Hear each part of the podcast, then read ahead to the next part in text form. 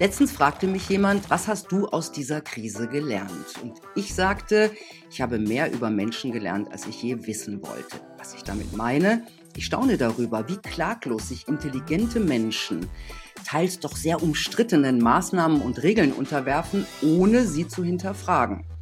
Lockdowns bringen nichts. Das hat nicht erst die Uni München herausgefunden. Es interessiert aber kaum jemanden. Unsere Grundrechte werden massiv eingeschränkt. Egal. Und ich wundere mich auch, wie viele Menschen an dieser laufenden Studie für neue Impfstoffe teilnehmen, nur um wieder ungestört verreisen zu können oder essen gehen zu können. Wie funktioniert Denken in Zeiten von Angst und Krise? Wie funktioniert Denken überhaupt? Traut euch zu denken heißt das spannende Buch meines Gastes. Was sie damit meint, jetzt im Punkt Preradovic. Hallo Dr. Beatrice Wagner. Hallo Frau Preradovic. Ich stelle Sie kurz vor. Sie haben ein Magisterstudium in Germanistik, Geschichte und Philosophie absolviert, haben an der Uni München beim bekannten Hirnforscher Ernst Pöppel in Humanbiologie promoviert. Mit dem haben Sie dann auch einige Bücher geschrieben, darunter Traut euch zu denken.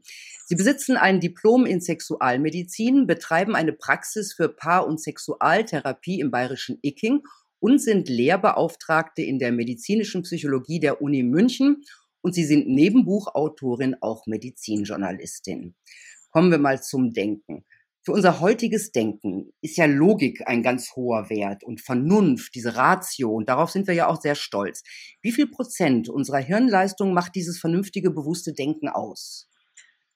Also das sind paar Prozent, das sind vielleicht fünf Prozent. Also die Logik, die basiert ja auf dem Bewusstsein. Also das, was, das, was uns bewusst wird, das empfinden wir als ein logisches Denken. Aber das Gehirn, das ist so viel größer als der Neokortex, wo sich das Bewusstsein abspielt. Und all diese anderen inneren Vorgänge, die sind, äh, die sind, die tragen zu unserer ähm, Meinungsbildung, Urteilsfindung mit bei. Die sind aber lange Zeit vernachlässigt worden. Ähm, heißt das, das sind Sachen, die uns gar nicht bewusst sind, die dann ablaufen? Ja, das kommt dann so als Gedankenblitz. Man weiß das ja, man, man sagt ja, auch über das Problem, da muss ich noch mal eine Nacht nachdenken oder trenne ich mich von meinem Partner oder nicht. Naja, man überlegt sich, trägt Äpfel und Birnen zusammen und macht Listen und so weiter. Und dann weiß man es plötzlich. Und dieser mhm. Moment, wo man plötzlich weiß, was man zu tun hat, was die richtige Handlung ist, was für einen stimmig ist, das kommt eigentlich aus dem unergründlichen, äh, Nichtbewussten unseres Gehirns aus dem dunklen Denken, ja. oder? So haben Sie es in Ihrem Buch Manchmal genannt, genau. Genau. Und ähm, was ist das alles? Ja, das bezeichnet man so, das ist quasi so die, die Intuition, die, ähm, die aber auch nicht einfach so, das ist nicht einfach so ein Blitz, also im Inneren ist diese Intuition, also diese innere Urteilsbildung schon auch logisch aufeinander aufgebaut, ist halt einem nur nicht bewusst. Ähm, da, sind, da ist alles drin, womit wir unser Bewusstsein nicht belasten möchten. Wir, das, das Gehirn das ist so irgendwie ähm, so Gehirn, ähm, ähm, energiesparend aufgebaut. Man kann nicht alles permanent bedenken und man kann immer nur einen Bewusstseinszustand zur gleichen Zeit haben. Aber im Innern, unter Ausschluss unseres Bewusstseins, laufen ganz viele Vorgänge, wird irgendwas verarbeitet. Das sind, ähm, es, es gibt da Untersuchungen, wenn man innerhalb von ganz kurzer Zeit antwortet, heißt es, dass man ähm, intuitiv antwortet, dass man noch nicht logisch antwortet. Und mit diesen Untersuchungen konnte man feststellen, dass die Antworten, die ohne man nachzudenken gibt, dass die auch logisch aufgebaut sind. Und so hat man dann daraus geschlossen, dass was im Inneren gedacht wird, es denkt, dass das auch logische Prozesse sind und das Gehirn macht dann dieses, äh, diesen netten Service, dass es uns dann nur mit dem fertigen Zustand äh, belastet. So bleib bei deinem Partner, ist besser für dich. Oder trenn dich, ähm, such dir einen neuen. So, das kommt dann mhm. irgendwann intuitiv aus uns heraus. Ich erinnere mich, mal aus rein vernünftigen Gründen habe ich bei einer Maklerin eine Wohnung unterschrieben, ne? so nach dem Motto, die Wohnung ist günstig und so. Also rein Vernunftsgründe, ja. Und kaum war ich draußen, da fing mein Bauch an zu rumoren, also so, so richtig unangenehm. Über 20 Minuten Daraufhin habe ich die Maklerin angerufen, habe die Wohnung abgesagt und das Rumoren war vorbei und es war die richtige Entscheidung. Mhm. Was hat mich da getrieben? Was hat dieses, was war dieses Bauchkrummeln? Das ist eine super Frage. Das ist nämlich, da hat offenbar ihr Bewusstsein irgendeinen äh, eine Erfahrung bei der Entscheidung für diese Wohnung nicht, also da haben Sie offenbar irgendeine Erfahrung nicht berücksichtigt, die in Ihrem unbewussten, also im nicht zugänglichen Teil abgespeichert war, aber nicht im Bewusstsein. Und jetzt haben Sie es unterschrieben, aber das Unbewusste, das hat sich jetzt gemeldet und es muss irgendwie eine Erfahrung gewesen sein. Irgendwas hat sie erinnert, vielleicht an eine andere Wohnung oder eine schlechte Erfahrung mit einem Menschen oder sie wissen genau, wenn das so und so ist, dann ist da irgendwo Schimmel oder laut oder weiß der Teufel was. Nee, es war eigentlich, es war ganz einfach. Also ähm, ich habe mich nicht verliebt in die Wohnung. Also ich ja. muss, wenn ich eine Wohnung nehme, muss ich reinkommen und sagen, das ist sie. Und das war nicht so, sondern das war so eine 0815 Wohnung und ich hatte halt nur diese Vernunftsgründe. Ja. Ne, das war, ist mir dann hinterher auch klar geworden. Dann hat, Ihnen, dann hat Ihnen Ihr Inneres gesagt, da fehlt aber Mhm. Das, das heißt, man soll darauf auch hören, oder? Ja, man soll darauf hören. Ich sage jetzt so ein bisschen gedehntes Ja. Man soll darauf hören, aber nicht, nicht in jedem Fall. Also dieses, ähm, ein Arzt zum Beispiel, der, Patient kommt herein, der Arzt weiß sofort ähm, anhand der Symptome, die hat er irgendwie abgespeichert, ja, der, der ist krank, dem fehlt sicher das und das. Ich spreche zum Guten, vom erfahrenen Arzt. Und dann macht er seine Untersuchungen, stellt seine Apparate an und dann kommt das dann optimalerweise auch noch raus. Ein nicht erfahrener Arzt, der kann das nicht haben, weil diese intuitive Erscheinung, die kommt eben nicht vom Himmel, sondern das ist ein Zusammensetzen all ihrer Erfahrungen, all dem, was sie wissen und wollen und fühlen und weiß immer, was auch immer, ähm, was dann zusammen verarbeitet wird. Mhm. Also Ihr Buch heißt äh, Traut euch zu denken. Was meinen Sie damit? Was sollen wir tun? Wir sollen auch eben diese, wir sollen das einerseits das Logische mit berücksichtigen, aber auch das Intuitive. Das, ähm, der, dieser römische Schriftsteller, äh, Geschichtsforscher Tacitus, der hat das mal ganz schön beschrieben, als er so die Germanen besucht hatte und dann ist ihm aufgefallen, ah ja, die Germanen, dieser wilde Stamm, die fallen nicht einfach so aus heiterem Himmel über ein anderes Volk her, die machen das folgendermaßen. Zuerst sitzt irgendwie der Rat der Weisen zusammen und überlegen, lohnt sich das, unsere Gründe aufzugeben, woanders einzufallen oder auch nur wo, ja, uns wegzubewegen. Und die kommen zu einem Entschluss. Dann betrinken sich alle und überlegen oder ja, gehen das Ganze dann nochmal durch und kommen dann auch zu einem Entschluss beim Trinken, das weiß man ja, wird ja eher so die emotionale Seite und die nicht so vernünftige Seite an, an den Vordergrund gespült. Und wenn dann beides zusammenpasst, wenn man in beiden Zuständen zu der gleichen Entscheidung kommt, dann ist sie stimmig. Und dann kann man losgehen und die Welt erobern oder sonstige Dinge tun. Das sollten wir also tun. Wir sollten im Grunde beides gleichwertig behandeln und dann zu einer Entscheidung richtig, kommen. Richtig. Und das Intuitiv. Was ist, wenn, wenn eins was anderes sagt? Dann sind wir noch nicht reif für die Entscheidung. Dann brauchen wir ja, dann? Ja, dann, dann können wir uns jetzt in dem Moment noch nicht entscheiden. Dann müssen wir entweder noch länger drüber nachdenken oder was der häufigste, die, die, die häufigste Folge ist, wir brauchen einfach noch mehr Informationen. Mhm. Oder es gibt auch was Stärkeres. Dieses, da war doch ja diese Geschichte von dem äh, ähm, vermiedenen dritten Weg. Und ich war damals genau 20 Jahre alt, es war mein ähm, 20. Geburtstag war der 26.09.1983. Kann jeder rechnen, wie alt ich bin? Habe ich auch gerade gedacht. Aber das ist, ähm, deswegen kann ich mir das Datum erzählen. Und ähm, das war eine Zeit ähm, des, des Kalten Krieges und weiß ich, da war und Andropov hieß, hieß der, ähm, der Herrscher eben von der UdSSR, die standen sich gegenüber und äh, die SS-20 und die Pershings standen sich auch gegenüber. Und beide Supermächte waren also äh, in höchster Alarmbereitschaft und ähm, das Denken war, ich will einen präventiven Erstschlag machen. Also wenn ich merke, da kommt was von der anderen Seite, dann, äh, also da kommt eine, eine geballte Angriff von der anderen Seite, dann will ich so schnell sein, dass ich die anderen vernichte, noch bevor die Raketen bei, bei uns hier einschlagen. So haben beide gedacht. Und dann war eben so ein, ein unser Oberst, Stanislav Petrov, der, der, war, der hat das alles so beobachtet und hat dieses Monitoring gesehen und plötzlich sah er, ah, da wird eine, eine Pershing abgefeuert. Hm.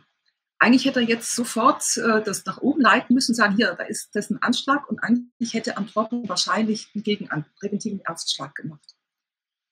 Und dann kam, sagte sich, nee, nee, das kann nicht sein. Und dann kam eine zweite und eine dritte Meldung und er hat, er hat nicht er hat dann später gesagt, ihm ist nur eines in den Sinn gekommen. Jetzt kommt es zur Intuition. Er hat gesagt, wenn jemand einen Wassereimer auslöffeln will, dann nimmt er doch keinen Teelöffel. Mhm. Also, wenn die Amis einen, einen, äh, uns vernichten wollen, dann feuern die doch nicht eine äh, Langstreckenrakete ab und auch nicht zwei oder drei oder vier. Dann kommt alles, was sie haben, wird geballt auf uns äh, zu, zugefeuert werden. Und einige Minuten später, ich weiß nicht, fünf oder zehn Minuten später, kam eine Entwarnung. Das war irgendwie so ein fehlgeleiteter Sonnenstrahl.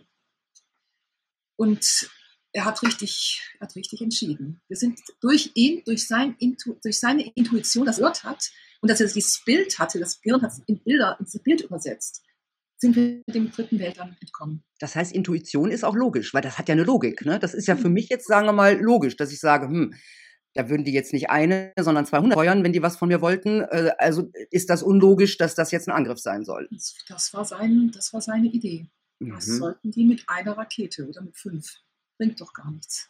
Aber das ja. hat er sich rational überlegen können. Er hat ihm seine Erfahrung, dass er an diesem Posten ist, hat, und das Gehirn hat das wie bei Träumen, hat ihm das schnell in ein Bild übergesetzt, hat er diesen Wassereimer gesehen und den Teelöffel. Und sagt, das ist Quatsch.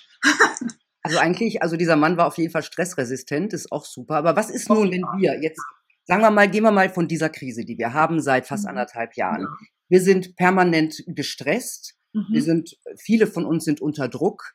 Ähm, dazu kommt auch noch Angst, die auch ja. noch permanent geschürt wird dazu. Mhm. Was mhm. passiert denn dann mit unserem Denken? Können wir noch ganz klar denken? Mhm, ganz klar nein.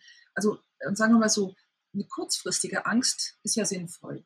Hätten wir alle gar keine Angst, würden wir nicht mehr leben. Dann würden wir einfach blind in jede Gefahr hineinstolpern und wären tausendmal aufgefressen und, und alles Mögliche. Also Angst ist ja, ist ja eigentlich ein positives Gefühl, auch wenn wir immer sagen, es ist ein negatives Gefühl. Angst übersetzt schnell, da stimmt was nicht, halte dich mal ein bisschen zurück. Was wir aber gerade erleben, ist ja quasi eine Dauerangst. Mhm. Und ich stimme hinzu, es, es, wird, es wird von allen Seiten geschürt. Es wird teilweise in den Medien, habe ich den Eindruck, oder lange Zeit hatte ich den Eindruck, es gibt kein anderes Thema mehr. Man muss äh, leider auch sagen, dass ähm, es auch mit diesen Inzidenzwerten, also da vor Pfingsten zum Beispiel, als, als die dann plötzlich angeblich auf auf 2000 die Inzidenz hochgegangen ist. Ähm, es sollte ja eigentlich dazu dienen, dass wir zu Hause bleiben. Und natürlich, wenn immer man sowas hört, dann, dann man geht nicht, nicht vernünftig damit um oder man hat vielleicht, ja, man hat vielleicht die, die Werkzeuge dazu nicht, dann kommt man in einen Dauerstress. Das kann psychologisch ist es dann eine generalisierte Angststörung. Und das ist Stress. Das heißt, ähm, man hat dann nur noch, man bekommt einen Tunnelblick, man sieht dann irgendwann nur noch das, und alles andere nicht, was vielleicht auch positiv wäre. Und man sieht das, was man durch den Tunnel sieht, auch wie mit, mit der Lupe, vergrößert, verzerrt. Und wenn man da einmal drin ist, in einer generalisierten Angststörung, dann ist dann, das ist dann gar nicht so lustig. Das heißt, man hat also seine ganz eigene Realität, die mit der Außenrealität gar nichts mehr zu tun haben muss. Genau so. Mhm. Ist es vielleicht auch so, dass wir in solchen gestressten Situationen, wo wir mit äh, unzähligen Infos ja meist auch überfordert sind, wenn wir uns jetzt nicht 100 Prozent nur mit diesem Thema beschäftigen, ähm, kann es sein, dass wir dann schneller und eher Autoritäten folgen, also denen, die uns sagen, hey, ich weiß es, ich habe die äh, Lösung, ähm, ich weiß den Grund und ähm, folgt mir. Ja, das, das sieht man ja auch. Also der, die kernigen Männer, Söder und so, die haben ja plötzlich eine große Zustimmung erfahren. Und ähm, ich glaube, es liegt, es liegt daran, wir mögen, also klar, wir, wir, wir möchten es irgendwie, wir möchten die Welt verstehen. Und wir können eine kognitive Dissonanz nicht aushalten. Da gibt es verschiedene Wahrheiten. Der eine sagt das und der andere sagt das. Und das macht, das macht uns verrückt wir wollen, wir streben immerzu danach, dass wir eigentlich mit ähm, einer Wahrheit irgendwie weiterkommen. Naja, und wenn das heißt, wir, wir haben den Eindruck, wir müssen uns jetzt entscheiden. Das Gehirn, sagt, das Gehirn sagt das. Das Gehirn mag es nicht, das, das weiß man ja aus der Paarbeziehung. Ich muss natürlich immer die, die Beispiele aus der Paarbeziehung bekommen, weil das ist mein täglich, äh, meine tägliche Realität. Und wenn ein Part einer, einer ähm, hat jetzt zum Beispiel eine Geliebte und sagt, nein, nein, was du da dir einbildest, das stimmt alles nicht. Natürlich war ich da mit meinem Freund. Man weiß aber, es stimmt, die Anzeichen stimmen nicht. Das heißt, man hat zwei verschiedene Wahrheiten. Das, was der Partner sagt und das, was man selber sieht. Das macht einen verrückt. Dieses Stimme, kann ich mir jetzt glauben oder muss ich dem jetzt glauben? Diese zwei Wahrheiten auszuhalten, diese zwei subjektiven Realitäten, wir wollen es klar haben. Und dann ist es vielleicht so, wenn ich äh, auf dieses Beispiel eingehe, das auch gewisse Parallelen zu unserer Zeit hat, dass ich sage, nee, ich glaube meinem Mann, bereit bin, mein Leben jetzt zu verändern. Das heißt, es würde ja, wenn ich sage, äh, er hat eine Geliebte, wenn ich mich dafür entscheide, für diese Antwort, also mhm. dann hat das ja weitreichende Konsequenzen, ja, für mich. Ich muss ähm, ändern, für die genau. Beziehung, da müsste ich was ändern und so. Ich will aber so, dass ich will aber eigentlich, dass alles so bleibt. Und dann neige mhm. ich dazu, ihm zu glauben, damit alles so bleibt? Ja, das, das ist eine Möglichkeit. Das, das machen mhm. dann ja auch viele. Ich glaube allerdings, dass man mit den unterdrückten Wahrheiten im Prinzip, dass man da nicht weiterkommt, weil es ist ja die Intuition, die wir gerade so ausführlicher besprochen haben, die meldet sich ja immer wieder und man wird anfangen äh, zu träumen und, und äh, irgendwann schießt das doch wieder, sagt, da stimmt doch irgendwas nicht und so weiter. Also irgendwann wird man wahrscheinlich so ein bisschen zerrieben zwischen diesen Wahrheiten. Man kann das, was man eigentlich meint, nicht auf Dauer unterdrücken oder nur eigentlich mit sehr großer Kraft. Mhm, aber im Verdrängen sind natürlich auch viele Leute groß. Also wie gesagt, es kommt dann irgendwann hoch. Kann, kann Verdrängen äh, auf Dauer krank machen? Ja, klar. Das ist, es kostet ja vor allem unendlich viel Kraft. Man muss ja immer wieder runterdrücken und sagen, nee, das stimmt so nicht. Und ähm, man muss lernen, sich, also man muss, man muss lernen oder man tut es, sich selber zu misstrauen, um dem anderen zu vertrauen. Das ist eine schizophrene Geschichte. Man muss sich selber misstrauen, um den Ja, wenn man dem Partner. Nein, nein, nein, das war jetzt ironisch, deswegen dieser Anzug. So, okay, okay. ja, immer mit Nein, sich selber sollte man eben nicht misstrauen. Auch wenn jetzt, mhm. wenn man jetzt etwas sieht und man weiß genau, das stimmt so nicht, man will es aber glauben, man muss es verdrängen, dann ist ja als Konsequenz nur, dass man sich selber misstraut und das ist zutiefst ungesund. Mhm. Was ich auch ganz spannend fand in Ihrem Buch, da stand, ähm, wenn du das eine denkst, dann musst du auch das Gegenteil denken, um zu einem guten Schluss zu kommen. Wie meinen Sie das? Mhm. Das ist ja so eine klassische Diskussionskultur, dass man auch mal einfach einen Perspektivwechsel macht und sagt, wie sehe es denn, andre, wie sehe es denn unter anderen Vorzeichen aus? Wie, wie, wie sieht denn die Situation meines Partners aus? Oder was wäre, wenn ich mal komplett das Gegenteil denke? Das, ist, das heißt dann nicht, dass das Gegenteil richtig ist, dass immer das, was man denkt, dann automatisch falsch ist. Aber man sollte sich auch nicht davor verschließen, einfach mal komplett anders herumzudenken. Ja klar, ich meine, dann findet man ja Argumente dafür oder dagegen auch, mhm. in dem mhm. Moment, wo man mhm. etwas denkt. Mhm. Ja? Mhm. Und das, ja, ich finde das auch sehr hilfreich. Wenn wir nun in so einer Stresssituation wie dieser Krise eine Erklärung äh, oder eine Lösung oder einen Grund akzeptiert haben. Sagen wir, wir vertrauen der Regierung, äh, wir glauben ihr das jetzt. Sind wir dann eigentlich noch offen für andere Erklärungen? Also ich finde in dieser Krise zu einer Meinung zu kommen extremst schwierig.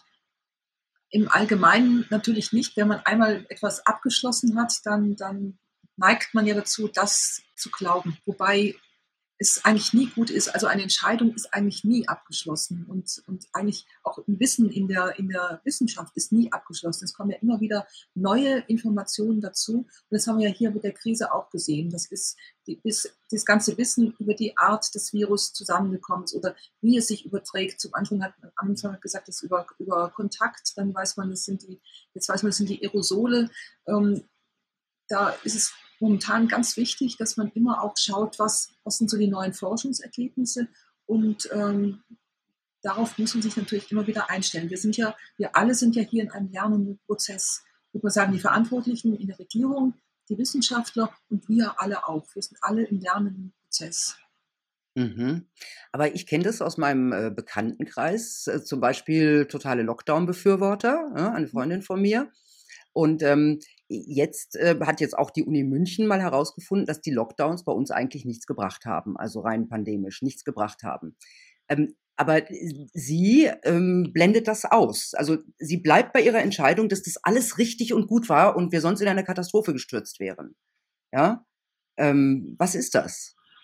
Da würde ich auch sagen, dass einfach noch die Informationen fehlen. Das, ähm, der Lockdown wäre vielleicht, war sicher am Anfang total richtig. Und ähm, ob jetzt der generalisierte Lockdown, ich, ich, bin da vielleicht jetzt nicht die zu, so Nein, sehr. Ich will von, nee, mir geht es eher darum, was passiert, was passiert. Äh, ich, ich, möchte eigentlich gar keine Meinung äh, von Ihnen zum Lockdown, sondern es gibt inzwischen die Beweise und diese Freundin negiert die Beweise aber und bleibt auf ihrer alten Position. Ohne Lockdown wäre alles schiefgelaufen und die Lockdown haben super genutzt. Mhm. Obwohl es jetzt, sagen wir mal, Studien gibt, die das Gegenteil sagen. Sie bleibt einfach dabei. Was ist das? Mhm. Verleugnung, Verdrängung? Das glaube ich nicht. Das, wir mhm. können uns einfach hier selber keine eigene Meinung bilden, weil es sind so viele mhm. ähm, Informationen, die da auf uns einströmen. Man weiß ja auch gar nicht mehr, die Informationen, die jetzt von der Regierung kommen, stimmen die wirklich? Kann man sich darauf verlassen? Oder ist das jetzt einfach auch ein bisschen Panikmache, damit wir wie an Pfingsten zu Hause bleiben? Das ist, mhm. das, sowas, sowas darf man nicht machen. Man muss als Regierung ähm, verlässliche Informationen geben und darf nicht mit den Ängsten der Leute spielen. Und ich kann da Ihre Bekannte sehr gut verstehen. Es ist ja, es ist ja auch logisch, dass wenn man, wenn man die, die Kontaktmöglichkeiten einschränkt, dass dann auch die Verbreitungsmöglichkeiten des Virus auch eingedämmt werden. In Wuhan haben sie das ja auch ähm, so gemacht. Was jetzt hier bei uns tatsächlich gut wäre oder nicht gut wäre. Ich vermisse eigentlich wirklich diese Institution, eine unabhängige Institution, die, die jetzt, die uns das einfach auch nahebringt. Sowas wie, eigentlich wäre eine Ethikkommission die richtige, aber die Ethikkommission ist ja leider auch vom Parteiproports abhängig. Ja, die, ist nicht, die ist nicht unabhängig. Die ist leider nicht unabhängig. Deswegen sage ich, ich wünsche mir eine Art unabhängige Ethikkommission, die, die, die mit klugen Menschen, die sagt, hier das und das stimmt und so und so. Äh, hier Wissenschaftler, hier sind die, die, die Soziologen, so, so machen wir das jetzt. Mhm. Die das für uns auch ein bisschen herunterbricht. Denn nicht jeder kann Originalstudien äh, in, in Englisch irgendwo lesen, zumal an die Studien heranzukommen, ist ja auch noch mhm. äh, ziemlich teuer meistens. Kommen wir nochmal zum Denken in Stresssituationen. Kann es denn sein, dass Menschen in solchen Ausnahmesituationen ihr selbstständiges Denken einstellen und die Denkverantwortung einfach abgeben? Es ist, das kann durchaus passieren, weil es leichter ist, aber es gibt auch andere, die sagen, ja, jetzt müssen wir aber erst recht denken. Ja, eben. Das ist, wenn, wenn, wenn uns von oben gesagt wird, also das sollt ihr denken, das dürft ihr aber nicht denken, weil das, mhm. dann gibt es die, die dem einfach widerspruchslos folgen und andere, die dann erst recht misstrauisch werden. Ähm, mhm. Was sind da die Unterschiede in, in den Menschen oder in, in ihrer Denkweise? Das ist sicher irgendwie eine Art von Temperament. Ähm, diejenigen, die sagen, die äh, vielleicht sind ein bisschen pragmatischer oder stoischer, die sagen jetzt, ich kann eh nichts ändern, die sollen mal machen. Und ähm, das ist vielleicht auch ein bisschen Eskapismus, dass ich mich dann lieber in meine, meine Bücher oder meine, meine, äh, meine Netflix-Serien so hineinflüchte und, ähm, und resigniere und sage, ja, was, was soll ich denn jetzt auch tun? Jetzt in der Zeit geht es mir gut. Und andere, je nach Temperament von Menschen, die sagen ja so, so geht es aber nicht hier. Ich, ich will was tun, ich will mehr Informationen und ich will mhm. das alles verstehen. Das hängt also mehr von der Persönlichkeit dann ab. Für mich, ja. Mhm. Mhm. Ähm, ja, alle Kinder, die nerven, die fragen ja immer, warum. Man beantwortet mhm. es, sie fragen, warum. Und sie versuchen irgendwie einer Sache komplett auf den Grund zu gehen. Ich habe den Eindruck, dass das im Erwachsenenalter, also bei vielen Erwachsenen dann so verloren geht, dass Menschen ähm, in Denkprozessen ihre Neugier verlieren und auch denkfaul werden. Und vor allem, mhm. wenn die ersten Ergebnisse mit ihren Meinungen äh, mhm. übereinstimmen, ähm, ist das so? Und wenn, warum? Ich denke ja immer, wenn man noch neugierig ist, dann ist man jung. Und wenn man, also das Denken von äh, Jugendlichen, von Kindern, Jugendlichen, Erwachsenen, ändert sich. Also im im äh, jugendlichen Alter, Kinder, Jugendliche, da hat man so eine fluide Intelligenz. Man kann wahnsinnig schnell Neues aufnehmen, fluide, also es ist im Fluss und man kann äh, schnell auch wieder zu anderen Meinungen kommen. Und dann, während man aber älter wird und bestenfalls auch noch etwas lernt, ähm, bildet sich so eine Art kristalline Intelligenz heraus. Das heißt, das Wissen, das ich im Laufe des Lebens aufgebaut habe und das Wissen, auf das ich mich jetzt verlassen kann. Und je mehr kristalline Intelligenz ich habe, desto mehr kann ich vielleicht bedenken. Vielleicht werden die Entscheidungsprozesse auch langsamer, weil ich weiß, ah Moment, da war noch was und hier diese Eventualität muss ich auch noch bedenken. Ähm, desto unspontaner werde ich äh, vielleicht und desto weniger bin ich auch bereit, das alles, was ich doch weiß, komplett wieder umzuschmeißen. Mhm. Wie wichtig ist denn Reflexion in diesem Zusammenhang? Also das über sich selber nachdenken, die eigenen Entscheidungen und Meinungen auf den Prüfstand stellen, sich quasi, ich glaube, das ist, man kann sagen, von außen betrachten. Wie wichtig ist das? Mhm. Ähm, sehr wichtig, besser noch, man nimmt seinen Partner, denn der kennt einen noch mal viel besser. Also man soll dem Partner jetzt nicht immer sagen oder der Partnerin hier, was du sagst, das stimmt alles nicht. Quatsch, ich kenne mich doch selber am besten. Das stimmt eigentlich gar nicht. Also die Möglichkeit der Eigenreflexion sind eigentlich äh, äh, erstaunlicherweise ziemlich erbärmlich. Ehrlich? Aber ja, also man weiß natürlich schon irgendwie, aber der andere, der ist ja, der hat, der, der ist ja darauf, der andere Mensch, der ist ja, der, der muss ja andere Menschen einschätzen können. Also man muss, vielleicht nur anders, weniger kompliziert, wir müssen andere Menschen einschätzen können. Wir müssen schauen, wollen die uns was Gutes oder wollen die uns was Böses? Was führt der im Schilde? Kann ich mich da entspannen oder muss ich auf der Hut sein? Das heißt, wir haben viel mehr Gehirnbereiche, die auf die Interpretation des anderen äh, ausgelegt sind, als auf die Interpretation des eigenen. Natürlich gibt es die auch, die Introspektion, die ist, natürlich gibt es die schon auch. Aber wenn man jetzt den Vorteil hat, geirrt zu sein und der andere beobachtet einen ununterbrochen und gibt seinen Kommentar, dann sollte man eigentlich nicht sauer reagieren und sagen, sei doch endlich mal still, ich weiß auch selbst am besten, sondern einfach mal so überlegen, was meint er denn eigentlich damit? Und auch um sich selber dann über diese Spiegelung besser kennenzulernen. Ja, es ist ja so, das hat mir mal jemand erklärt, wenn man, ähm, man, man selber ist ja quasi so vor der Wand und kann das Bild nicht mehr sehen, ja. Und man, man sieht es erst, wenn man, wenn man weggeht. Und jemand, der von außen guckt, ist eigentlich immer schlauer. Habe ich auch festgestellt. Ja? Schönes Bild, ja. Ähm, wobei man muss auch einen Schlauen erwischen und den Partner ohne Geliebte dann am besten auch. Ne? Also, aber Reich, der ja. sagt ja, man trifft sich immer auf der gleichen Differenzierungsebene oder den gleichen Differenzierungsgrad. Mhm. Also jemand, der, der gar nicht über sich selber nachdenken will, sucht sich dann aber auch einen Partner aus, der auch in dieser Weise undifferenziert ist. Und jemand, der hochreflektiert ist und real ist, so weiter, der sucht auch einen Partner oder eine Partnerin auf genau dieser Ebene. Mhm. Mit Therapeuten ist es das Gleiche.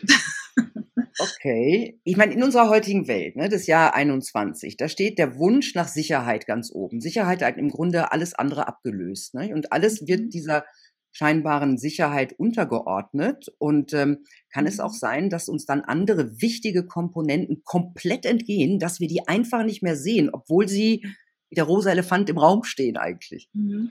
Wie meinen Sie das jetzt mit anderen Komponenten? Ähm, wenn, dass wir andere Sachen nicht mehr sehen, die auch wichtig sind. Vielleicht Nebensicherheit, wie Freiheit, äh, wie Zufriedenheit, wie Leben. Mhm. Ähm, dass das Leben halt auch immer irgendwie ähm, unsicher ist, mhm. meistens ja auch mit dem Tod endet mhm. oder immer. Also, dass wir uns, wenn wir uns nur auf eins kaprizieren, dass wir, dass wir so viel anderes, also diesen Tunnelblick haben, den Sie mhm. vorhin gesagt haben, und den ganzen Rest nicht mehr sehen? Mhm. Also ich sehe das eher so, dass wir einen, dass, dass wir den, den Sicherheitsaspekt, das, das ist ja nicht schlimm. Wir, wir denken, um zu überleben. Das Denken ist ja eigentlich eine, eine Dienstleistung des Gehirns, um über, um unser Überleben zu sichern. Sonst gibt es keinen Grund, warum wir denken sollten. Das heißt, Sicherheit ist natürlich ein ganz wichtiger Aspekt. Was ich hier nur vermisse, ist, dass man den Sicherheitsaspekt auch ein bisschen zeitlich einordnet. Das ist ja nicht immer nur der ganz kurzfristige Sicherheitsaspekt, es ist ja auch ein, ein längerfristiger Sicherheitsaspekt äh, wichtig. In der, äh, in der, Klimakrise sieht man das eigentlich recht deutlich. Wir ähm, wir, wir, wir holzen gerne Bäume ab, wenn sie irgendwo, wenn da eine Verkehrssicherheitsgefährdung ist, aber bedenken gar nicht, dass mit zu viel abgeholzten Bäumen wir irgendwann keine Luft mehr bekommen, um es jetzt einfach mal ganz holzschnittartig zu sagen. Also wir sind darauf bedacht, kurzfristig unser, unser Sicherheitsdenken äh, zu befriedigen. Und, es, und ich glaube, das ist auch wieder so ein schlechtes Denkvermögen, dass wir uns jetzt einfach nicht vorstellen können, was passiert dann längerfristig mit uns. Mhm, das ist ja auch etwas, genau, was wir, was wir uns nicht vorstellen können, das mhm. können wir nicht glauben und das wollen wir nicht denken, oder? Ja, das können wir uns oft nicht vorstellen. Wenn man so sich mal überlegt, wer hätte diese Krise sich denn mal vorstellen können? Wer hätte sich vorstellen können, freiwillig ähm, nicht mehr außer Haus gehen? Oder dass, dass ja, wir halten uns ja irgendwie dran. Ja, ja, aber es ist nicht so ganz freiwillig, oder? Das sind äh, Maßnahmen, Regeln, ja, die auch, die auch, äh, die auch bestraft werden. Also so freiwillig. schon, aber viele halten sich ja auch dran, weil sie es, weil sie es eingesehen haben oder weil sie es, weil sie es vernünftig finden. Und ähm, wer hätte sich das, wer hätte sich so eine Art von Pandemie ähm, überhaupt mal vorstellen können, dass so, so ein Virus da solch eine und, und die Reaktion darauf solche eine Auswirkung hat. Das heißt, wir können uns, wir sind einfach begrenzt im, wir sind begrenzt im komplexen Denken auch, und auch begrenzt äh, im, im Vorherschauen. Wir können es einfach nicht. Es muss zu viel bedacht werden. Und das ist einfach ein Denkfehler auch. Sie sehen, ich glaube nicht, dass alle Entscheidungen immer aus böser Absicht gemacht worden sind, um uns jetzt zu gängeln, um uns klein zu machen und so weiter. Ich glaube, dass viele Entscheidungen auch getroffen werden wurden, weil wir uns selbst überschätzen, weil wir denken, die Vorstellung haben, wir könnten so toll denken und wissen, gar nicht wissen, dass wir auch verschiedene Denkfehler haben. Wir können zum Beispiel nicht besonders abstrakt denken. Wir glauben das, aber versuchen Sie mal zu denken, äh, der sowieso hat mir über den gesagt, der das gemeint hat, der das und das eventuell getan hat. Okay, bei dreimal um die Ecke denken kriegen wir es noch hin. Bei vier, fünf, sechs, sieben, achtmal können wir das nicht mehr. Aber wir alle glauben, wir sind so wahnsinnig begabt im Denken. Wir überschätzen uns da einfach. Wir überschätzen auch unsere sprachlichen Ausdrucksmöglichkeiten. In, in, in, der Liebe ist das zum Beispiel wieder so, wenn man jetzt so richtig schön, es gibt ja aber Millionen, Milliarden wahrscheinlich von Liebesgedichten, weil man immer wieder von neuem versucht, das auszudrücken, aber jetzt auf die ganz richtige Weise und so richtig klappt es dann noch nie. Unser sprachlicher Ausdruck, das Vermögen, dass wir ganz genau das sagen, was wir eigentlich wollen, meinen, das, das geht nicht. Es wird, es wird mir dauernd schmerzhaft bewusst, dass man das nicht rauskriegt, was man eigentlich meint. Das ganze Unbewusste. Und das führt natürlich auch zu Missverständnissen. Natürlich, weil der, genau, genau. Und man überschätzt auch immer noch so die, die, ähm, die, das Denken ist ja immer auch mit dem eigenen Erfahrungshorizont gebunden. Ist ja nicht abhängig, äh, ist ja nicht unabhängig. Das über, überschätzt man auch und die Analysefähigkeit und die eigenen Vorurteile. Also man, man man denkt man, von sich, dass man eigentlich so, so ein super Gehirn hier hat, aber in Wahrheit ist es nicht so ein tolles Gehirn, egal jetzt welchen IQ man da hat. Also wir sind nicht halb so schlau, wie wir denken. Halb so schlau wäre ja nochmal gut, wahrscheinlich. Also noch blöder, okay. Nein, aber das ist ganz interessant, dass man sich diese beschränkt, die eigene Beschränktheit mal irgendwie klar macht, weil natürlich, es, wird uns ja auch eingeredet, auch äh, von Religionen früher, also, ähm, dass wir die Krone der Schöpfung sind, ja. Mhm. Ähm, aber die Frage ist, sind wir das wirklich? Nur weil wir über diese Art des Denkens verfügen, über die, also Tiere verfügen über andere Arten des Denkens höher entwickelte Tiere. Ich war ein Hund und ich sehe, wie die denkt. Ja, also die denkt. Das die ist denkt. nicht so, dass die nicht denkt. Ja, stimmt, was Sie meinen. Ich habe auch einen Hund. Ja, genau. Ja. Ratterns. Wie komme ich jetzt ans Leckerli? Genau, das ist auch Denken. Oder was mache ich jetzt? Ne? Gehe ich jetzt da? Also ich kann ihr dann richtig zugucken und ich frage mich manchmal, äh, weil, weil sagen wir mal so, ein, so ein Hund denkt einfach. Der denkt im Hier und Jetzt, hat mhm. jetzt eine Entscheidung zu treffen und die denkt da. So würde ich mhm. das jetzt mal sagen. Ja, mhm. ist das? Das ist ja möglicherweise viel cleverer als das, was wir wir machen mit unserem Kopfkino, mit dem, mit allem, was wir da drin haben und wo wir uns ununterbrochen den Kopf zerbrechen. Ja, ob es jetzt klüger ist, weiß ich jetzt nicht genau. Das müssen wir erstmal definieren, was ist jetzt klüger. Also mhm. wahrscheinlich ist so ein Hund sehr viel sinnbringender als wir, bitte? Sinnbringender, ja, ja, effizienter und effektiver. Das, das ist, es gibt auch, es gibt ja zu allen Sachen Studien. Und auch dazu gibt es Studien, dass, also wenn man jetzt ähm, sich nicht so viele Gedanken macht, sondern einfach das macht, was man immer so macht. Das ist in den Zeiten ganz sinnvoll, in denen es nicht viele Veränderungen gibt. Sogar die Instinkte, dies ist, also wenn, wenn die Welt irgendwie relativ äh, sich wenig ändert, die Lebensverhältnisse sind immer irgendwie gleich, dann brauchen wir das Denkvermögen gar nicht. Dann ist es sehr viel besser, wenn wir keine äh, individuelle ähm, Vorgehensweise uns planen.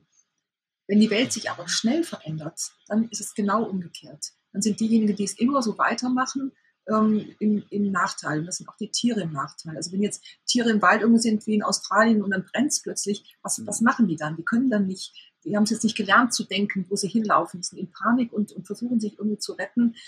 Ein Mensch hat vielleicht nur ein bisschen mehr Chancen, sich da irgendwie einen Fluchtweg zu denken, weil er diese Möglichkeit hat, ähm, mehr jetzt dann einzubeziehen. Mhm. Also Tiere, wenn alles, wenn alles, wenn mhm. alles bleibt, wie es ist, haben Tiere, sind Tiere stehen nicht so schlecht da als unsere Hunde, ja. Genau. Und wenn sich alles schnell ändert, äh, haben wir einen kleinen Vorteil.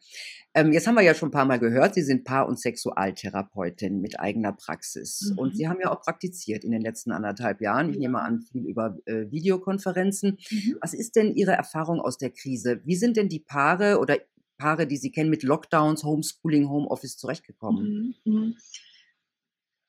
Also erstaunlicherweise nicht so schlecht, wie ich es vermutet habe. Mhm. Also klar, geklagt hat jeder, man kommt nicht raus, viele gehen sich auf die Nerven, weil man keine Zerstreuungsmöglichkeiten hat, weil man nur ähm, äh, beieinander ist, weil man nicht in Urlaub fahren kann und so weiter. Das hat so einen gewissen Grundstress erzeugt, aber ich finde, dass die meisten erstaunlicherweise sich das wenig haben anmerken lassen. Diejenigen, die gestritten haben, haben es vorher auch schon getan. Ich habe jetzt so gut wie niemanden gemerkt, der jetzt durch Corona sich getrennt hat. Vielleicht, dass die Männer ein bisschen mehr Sex wollten und die Frauen ein bisschen weniger Sex, dass sich da vielleicht irgendwas äh, verändert hat oder, oder verschärft hat. Ähm, das, das, äh, das könnte man vielleicht noch so sagen. Jetzt muss ich allerdings dazu sagen, ich habe eine Selbstzahlerpraxis und viele Menschen, die sich das nicht leisten können, mhm. die kommen einfach nicht zu mir. Und ich kann mir vorstellen, dass, dass Menschen, die, die, die sehr beengt wohnen, die nicht mal einen Balkon haben, dass da die Situation ganz anders aussieht, dass da es bei, bei dem Lockdown richtig auch ja, zu Gewaltausbrüchen ist es ja. ja. Ist es. Was haben Sie denn für einen Tipp für äh, gestresste Paare, die sich vielleicht zu sehr auf der Pelle hocken? Jetzt, ist, jetzt sind wir ja erstmal wieder ein bisschen. Das kann ja wiederkommen. Kann wiederkommen. Wir wissen es ja nicht. Wichtig ist immer, es ist ein ganz, ganz, ganz wichtiger Tipp. Wichtig ist immer, dass man sich seinen eigenen Raum auch ähm, bewahrt, dass man nicht immer alles mit dem Partner zusammen macht. Es gibt solche, die, die kleben unentwegt zusammen, aber man muss auch sich immer als selbstständiges Individuum begreifen. Man ist einerseits in der Paarbeziehung, man teilt sicher viele äh, Be Bereiche mit dem Partner zusammen, aber der Partner kann ja nie alle Bereiche erfüllen. Man muss dem anderen zugestehen, dass es auch gewisse Bereiche gibt, die man vielleicht lieber alleine machen möchte. Wenn der eine musikalisch ist, der andere nicht, bringt es ja nichts, den ins Konzert zu schleppen. Mhm. Also, und wenn der Lockdown wieder da ist, dann heißt das übersetzt, dass man auch den Mut hat, sich mal abzugrenzen und mal zu sagen, ich möchte jetzt mal hier alleine sein. Wenn man ein eigenes Zimmer hat, schön. Und wenn man kein eigenes Zimmer hat, das hat mir eine Studentin erzählt, hat sie sich mit ihrem, mit ihrem Headset in den Flur gesetzt, hat eine Netflix-Serie angeguckt, hat die Partnerin gesagt, du, stör mich nicht. Ich brauche zwei Stunden meine Ruhe. Wenn du aufs Klo musst, geh rüber, aber stör mich nicht. ich fand das klasse. Sie haben in einem Zimmer, in einer Einzimmerwohnung mhm. zusammengelebt. Hat auch funktioniert. Ja, okay. Also ich will es nicht schönreden. Stress, äh, Lockdown bringt Stress. Ich habe jetzt nur relativieren, dass ich gemeint habe, äh, ich finde, es ist nicht so schlimm für die meisten war, die zusammengelebt haben. Also die, die sich eigentlich verstehen, ne? Und die, sagen wir mal, wo es, äh, vorher schon schief lief, die aber sich den ganzen Tag nicht gesehen haben und abends nur ganz kurz, äh, bei denen hat sich die Situation einfach verschärft, nehme ich an. Genau. Und schlimmer als diejenigen, die zusammen wohnen, sind schlimmer dran, als die zusammen sind, diejenigen, die alleine sind. Das habe ich dann schon gemerkt. Wer alleine ist, dass da wirklich dann so eine Art Einsamkeit hochkommt und dass sie, dass sie verzweifeln und, und dass es einfach fehlt, weil wir sind ja Beziehungswesen. Wir sind ja nicht, wir sind wir brauchen ja die anderen Menschen. Wenn das alles jetzt wegfällt, die Alleinlebenden waren sicher schlimmer dran als diejenigen, die jetzt in dieser Zeit mhm. äh, jemand anderes machen. Ja, vielen Dank, Dr. Wagner. Sehr gerne, Frau Preradovic. Für diesen Einblick in unser Denken, Fühlen und Handeln. Also ich fand Ihr Buch super spannend, muss ich sagen. Danke, das freut mich. ja. Tja, Leute, wir sollten unser Denken immer wieder überprüfen. Denken wir richtig? Stimmt die Balance zwischen Intuition, zwischen unserer Ratio? Und wir sollten Intuition auf jeden Fall zulassen. Das ist ganz, ganz wichtig und uns nicht zu früh zufrieden geben, finde ich. Im Zweifel ist Zweifel besser als falsche Gewissheit. Ich wünsche euch eine gute Zeit. Bis bald. Tschüss.